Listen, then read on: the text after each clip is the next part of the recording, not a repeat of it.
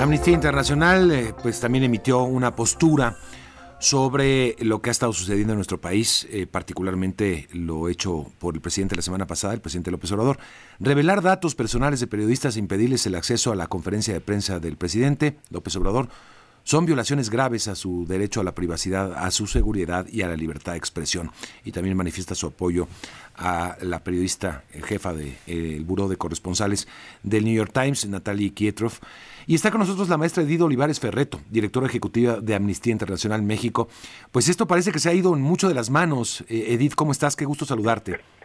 Muy buenos días, Mario, y buenos días también a toda tu audiencia. Pues sí, pues amanecemos, empezamos la semana que por cierto va a empezar también la carrera electoral, preocupadas por, por esta, digamos, toda esta situación que se ha presentado en las conferencias mañaneras. Y bueno, yo primero quisiera enviar mi, mi saludo solidario a Natalia, a los periodistas y las periodistas que cubren la fuente de presidencia y que se han visto expuestas a varias violaciones a sus derechos humanos que además les ponen en riesgo. Sí, no, porque esto viene de un contexto, ¿no? También de, de lo que sucedió hace algunas semanas de la publicación, eh, supongo que no no, no, no, intencional, de la información de todos los periodistas prácticamente que acuden a la conferencia matutina, Edith. Efectivamente, fue primero esta eh, filtración de, de datos eh, personales de periodistas, que en efecto no, no, hay, no parece haber sido intencionada. Sin embargo, eh, lo que vimos la semana pasada, fin de semana, además, todavía continuó declaraciones del presidente que son preocupantes, eh, Mario, porque yo creo que hay que recordar, en primer lugar, que en el país que sea, esto constituyó una violación a los datos personales y a, digamos, al derecho a la privacidad eh, de esta periodista en particular. Pero luego también recordar que México es un país letal para el ejercicio del periodismo. Entonces, no es cualquier cosa divulgar los datos personales de una persona que ejerce el periodismo en este país, sabiendo que en México pues han sido asesinados en este siglo más de 100 periodistas, ¿no? Eh, incluyendo al menos ocho periodistas eh, que, que pertenecen o que están eh, protegidos supuestamente por el Mecanismo Federal de Protección de Periodistas y Personas Defensoras de Derechos Humanos. Pero además, Mario, creo que también hay que subrayar que es sumamente grave que el presidente de la República considere que él está encima de la ley. eh, el último señalamiento eh, del, del presidente en esta como corridilla de declaraciones muy desafortunadamente señala que él está por encima de la de la legislación y creo que también en esto hay que eh, poner atención y hacer un llamado a la presidencia de la República que recapacite eh, y, y un poco eh, digamos, como plantee la, la gravedad de lo que está señalando, porque estas no son respuestas que damos en calidad de personas, sino en calidad de la investidura que corresponde a la presidencia de la República. Sí, ahora esto ha generado también una ola de, de, pues de filtraciones de, de, personas, incluidas familiares del presidente López Obrador, de su hijo José Ramón López Beltrán, los datos también telefónicos de las candidatas, en fin, se hizo pues ya una ola de este tipo de acciones irregulares, por supuesto, ilegales, eh, Edith. Claro, y que, le, y que les ponen en riesgo a esas personas también. Entonces creo que aquí hay que como volver a poner uh -huh. el, el acento en lo que significa en un país como México divulgar datos, y lo digo así como uh -huh. muy coloquialmente, Mario, pero cuando, me imagino cuando tú o yo damos el teléfono de otra persona, pues uno le pregunta a la persona eh, si puede compartir su contacto. Bueno, en el caso de una persona que ejerce el, el periodismo, esto le puede poner en un mayor riesgo eh, y además fue dada públicamente en la conferencia eh, mañanera y con mucha ligereza después el presidente de la República señala que si tiene miedo cambie el teléfono, lo cual creo que también es una falta de respeto y sensibilidad frente a lo que está pasando en el país con las personas que ejercen el periodismo y los riesgos a que se enfrentan. Ahora, él argumenta todo esto, eh, pues, con, eh, pues, eh, utilizando, digamos, la tesis de un ataque en su contra, eh, que podemos asumir que hay, ¿no? Una guerra política.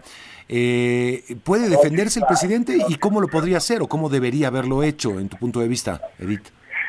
Fíjate Mario que creo que eh, qué buena tu pregunta porque nos devuelve a lo a lo que ocasionó toda esta conversación. A ver, el, el, la periodista eh, hace algo que por cierto es muy común, no lo hacen todos los periodistas, por cierto también lo, hacemos en Amnistía Internacional, que es que va a publicar un reportaje y le pide a las a las digamos en este caso a la fuente de presidencia que dé su opinión sobre el reportaje que ella va a publicar y le da un tiempo que no es ninguna amenaza, Mario, es un tiempo de cierre como cuando ustedes buscan a Amnistía Internacional para una entrevista y dicen la entrevista tiene que ser a las 8 de la mañana, no puede ser a las 10, no puede ser a las 3 porque pues sí, tengo una entrega y cierro, ¿no?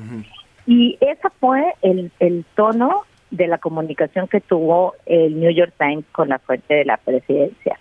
Eh, y por lo tanto no hay ningún ataque. O sea, creo que también aquí hay que recordar que Simplemente es una de las prácticas, además eh, del, del, periodismo muy profesional, decirles, esto es lo que vamos a publicar, ¿qué piensan ustedes? Cerramos a tal hora, punto. O sea, no es, no hay ningún ataque, ninguna premeditación, por supuesto, en esa comunicación.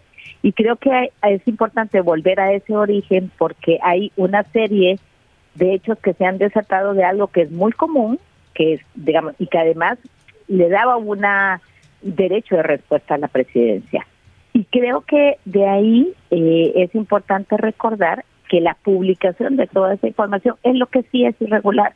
Y eso sí es lo que podría ser un ataque a, la, a los medios de comunicación. Ahora, no, no, no solamente la forma, porque estamos hablando de la forma este me parece bien apegada digamos a los a los parámetros eh, eh, internacionales de lo que es el periodismo y la relación prensa poder te mando una carta voy a publicar esto te doy más o menos los datos y, un cuestionario.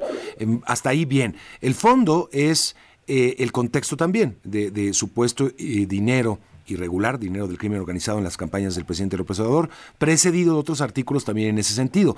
El presidente puede estar sintiendo, eh, y tal vez con razón, no lo sabemos, que hay un ataque de la prensa, de un sector de la prensa en su contra.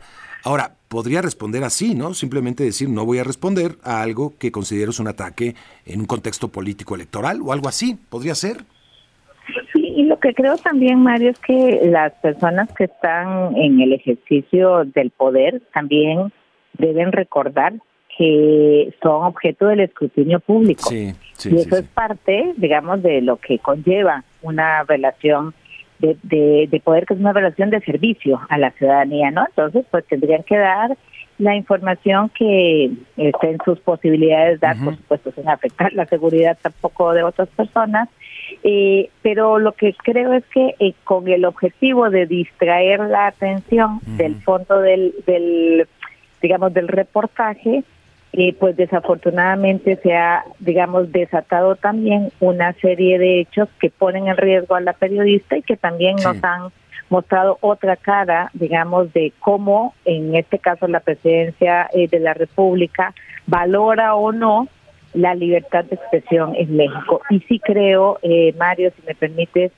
eh, señalar que esto no es un hecho aislado, desde Amnistía Internacional y otras organizaciones de la sociedad civil hemos venido señalando el riesgo del cierre del espacio cívico que estamos viviendo en México y esto no es un hecho aislado, se inscribe en esa narrativa constante de atacar a los medios, a la prensa, a las organizaciones de la sociedad civil, a quienes nos oponemos a decisiones concretas eh, de gobierno o a las disidencias, de manera que también hay que inscribirlo en esa, digamos, como en ese contexto. Esperamos eh, que esta, digamos, escalada de ataques en la narrativa no tenga consecuencias eh, en la integridad y la vida de las personas que ejercen el periodismo. Exactamente. Bueno, pues muchas gracias, Edith, por conversarnos un poco sobre la postura de Amnistía Internacional. Muchísimas gracias. Muchas gracias, Mario, y aprovecho para invitarte, invitar a toda tu audiencia también. El 6 de marzo publicamos justamente un informe, un reportaje sobre periodistas asesinados que elaboramos desde Amnistía Internacional, que es un CPJ. Entonces, bueno, también podemos ver algunas de las consecuencias que están teniendo estos ataques. Estaremos gracias, pendientes. Gracias, gracias a la maestra Edith Olivares Ferreto, directora ejecutiva de Amnistía Internacional México.